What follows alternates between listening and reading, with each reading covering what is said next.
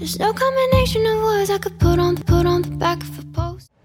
Hi，你好我是 yy 今天我要来分享一下关于我怎么样在第一次考雅思的时候拿到六点五的成绩达到一个我比较心仪的分数。那我先说一下我的背景我已经工作五年的时间了然后我是一个互联网公司的打工仔。所以呢其实呃学习英语对我来说已经是一件非常非常遥远的事情，而且我大学本科的时候学的是小语种韩语，I N S L，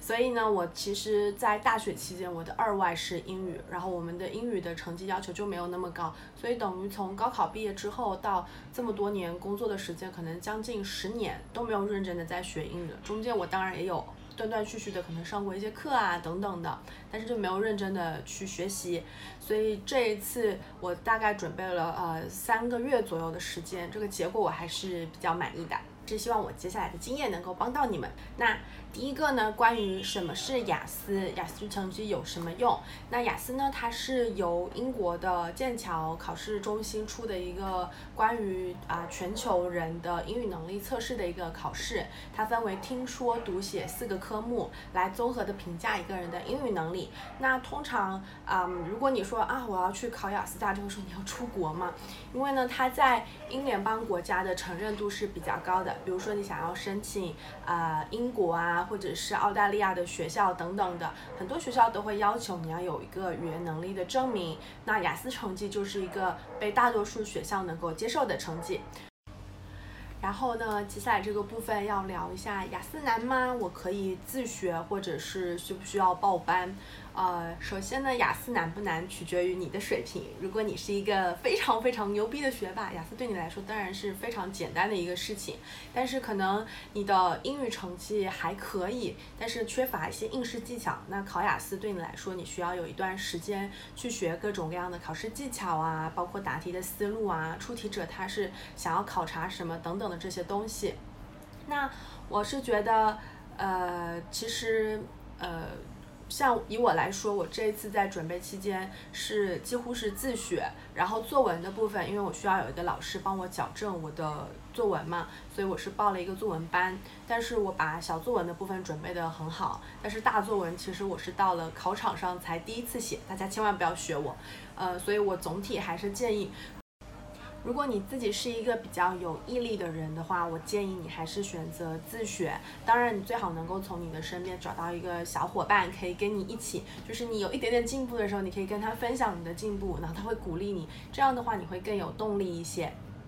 嗯，下一个就是。下一个问题呢，就是关于我应该要准备多久，我怎么样去学习？那准备的时间呢，我建议是两到三个月，因为三个月以上的话，那个战线拉得太长了，你没有那种就是。呃拦在面前的那种急迫感，然后也就觉得是啊，这个东西挺遥远的，我可以再打一把王者荣耀什么的，因为我自己就是这么 干的。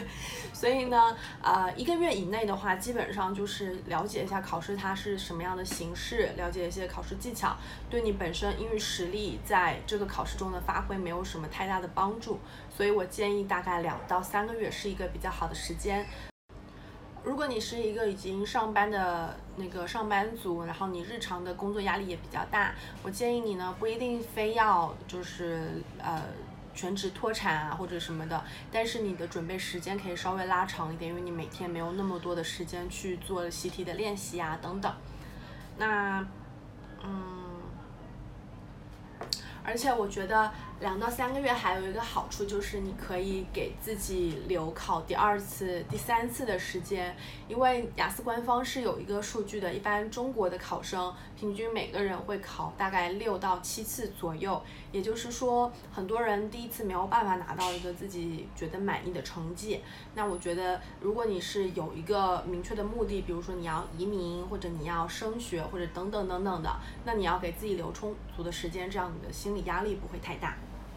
那么接下来就说一下我是怎么复习的，以及我用了哪些材料。我这里准备了很多书，一个个拍给你们看。那，首先第一个就是我们雅思官方的这个剑桥的习题，现在是出到了剑十三。我建议大家买剑四到剑十三。如果你的时间比较短的话，那你就从剑九开始买，剑九到剑十三。然后呢，我们啊一个比较猥琐的办法就是。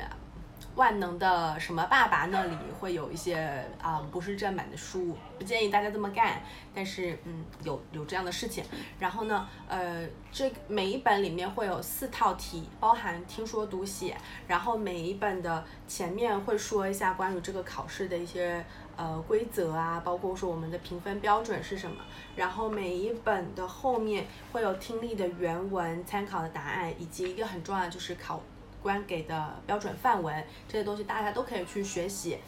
其实你要想啊，这个书呃有四套题，四剑四到剑十三的话，总共就是。嗯，十本四十套题，然后呢，正常的考试只要是笔试的部分就要考三个小时，也就是说你自己做的时候也要做三个小时或者以上。如果你特别强，然后你的训练特别卡时间的话，可能是这三个小时在多个十分钟、二十分钟的时间是留下来的。但是呢，你还要去订正它，你要花大概 double 的时间，就是六个小时。所以其实复习的时间没有你想象中那么多。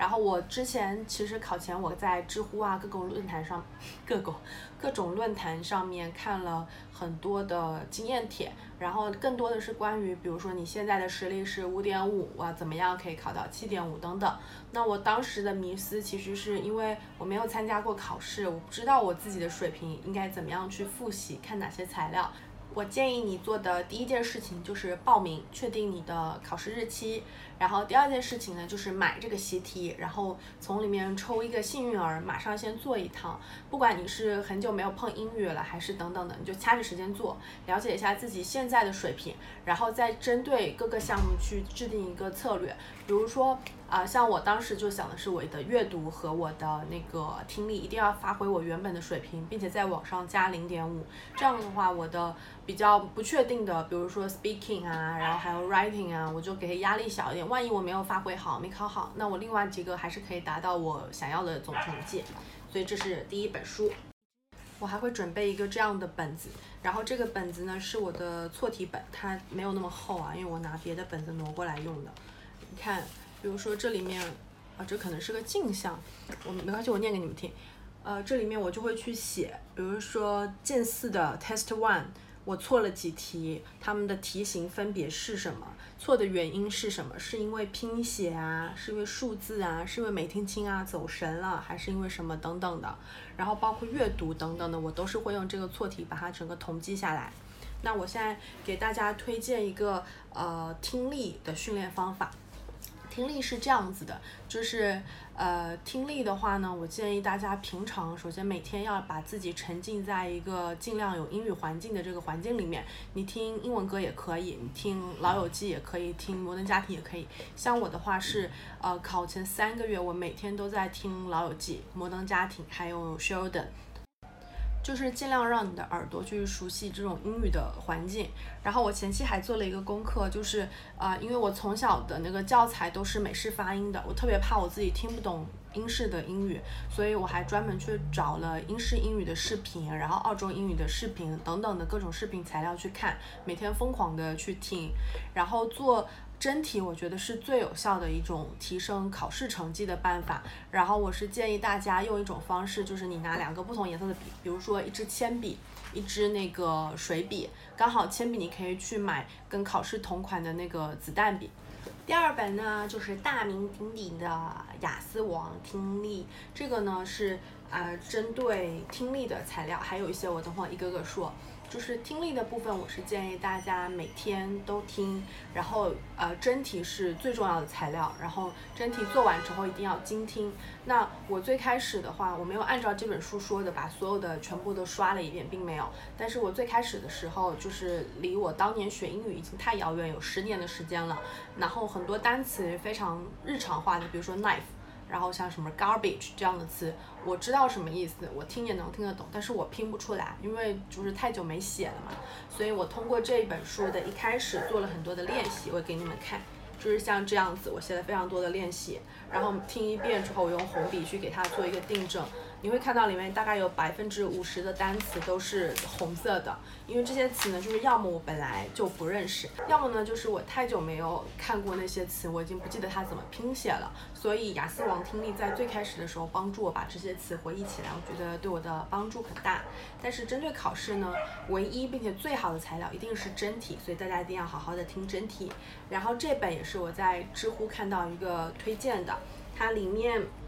啊，你看我这里有一个便签，里面就是不用去做它的文本上的练习。这本叫做《剑桥雅思十二周完全攻略听力》，是新东方出的。然后这个里头有考试的技巧，就是他会去解释说，啊，我们听力应该怎么听，考试会考什么，是会前后颠倒啊，还是混淆题型啊，等等的。呃，还有这本书对我来说有个很大的帮助，就是我在听力听数字的时候非常非常的反应缓慢，所以这个里面会有一章是专门讲数字、日期、年份、钱等等，是跟所有跟数学有关。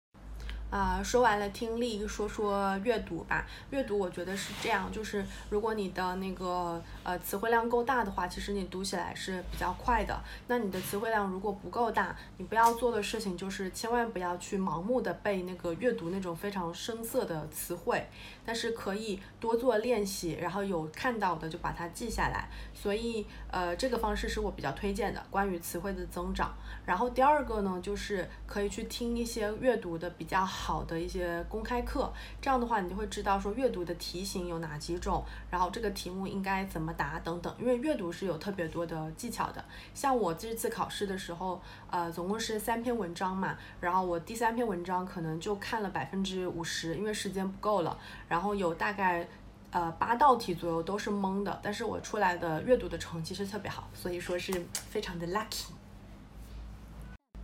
那说完了阅读和听力的部分呢，就让我们来说一说 speaking 吧。因为这个部分其实我是比较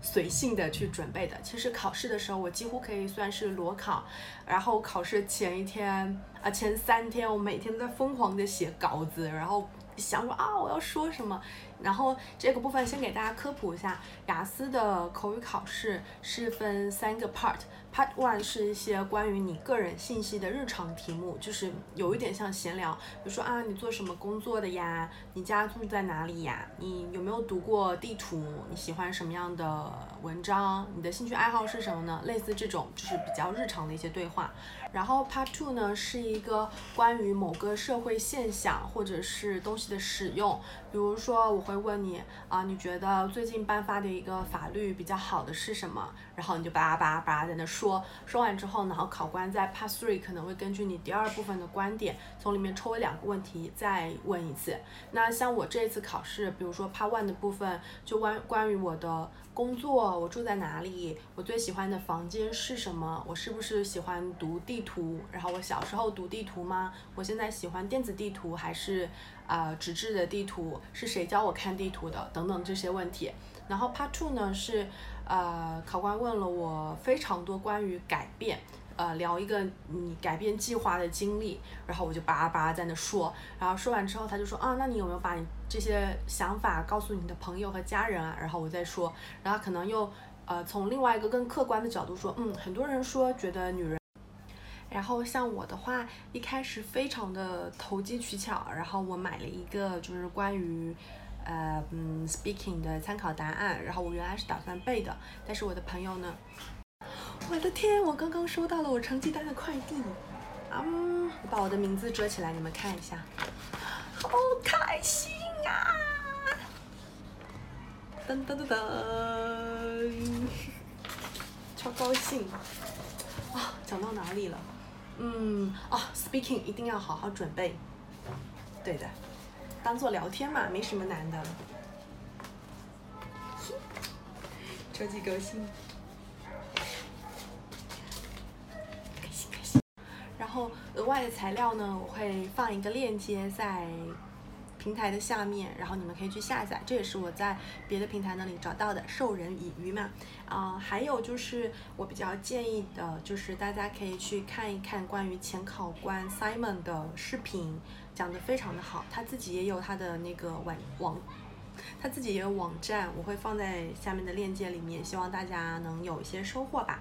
啊，如果你是不出于考试的目的，想要额外的提高你的英语能力的话，我非常建议所有的 iOS 用户，就是 iPhone 的用户，你去打开你那个手机 APP，有一个内置的叫做播客，它的英文叫 Podcast。然后呢，里面会有全球的所有各种各样的电子电台，里面你可以去搜 BBC，然后出来一个呃 Six Minute English，然后那个里面就是用六分钟讲一件事情啊等等的，那个可以每天精听。啊，可以通过这个电台去学习英国人是怎么样转述一个故事，或者是对某件事情的态度的。这个是我觉得比较好，然后还有几个建议呢，就是如果中间你不想学了，想玩，你就去玩，把自己的状态调好了之后，然后再开始学习，因为学习并不是一件，如果如果呃，因为如果学习不是一件让你很高兴的事情的话，你就想办法让自己高兴，然后再去学习，这样效果会更好。嗯。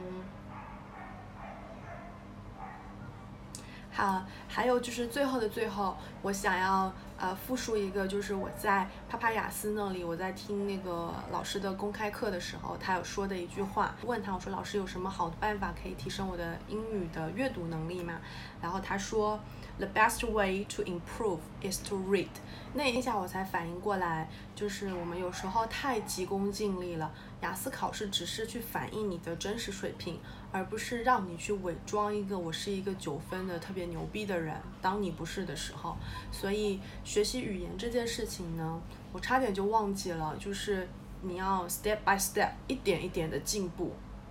希望大家都能获得一个好的成绩，拜拜。啊，对了，我差点忘记了，你们如果要准备啊笔试和口试，都可以去下那个雅思哥的 APP，然后它里面会有啊口试的那个题库，然后甚至呢还有你在的那个考场那一天，然后早晨可能会有别的考生考完，他就会说啊我们这一间的那个老师长什么样啊，他这个人 nice 不 nice 啊，然后大概问了什么问题啊，这样你就进到那个房间之前，你可能已经对里面的那个老师非常的熟悉了。这样的话可以缓解很多的心理压力，祝大家好运哦！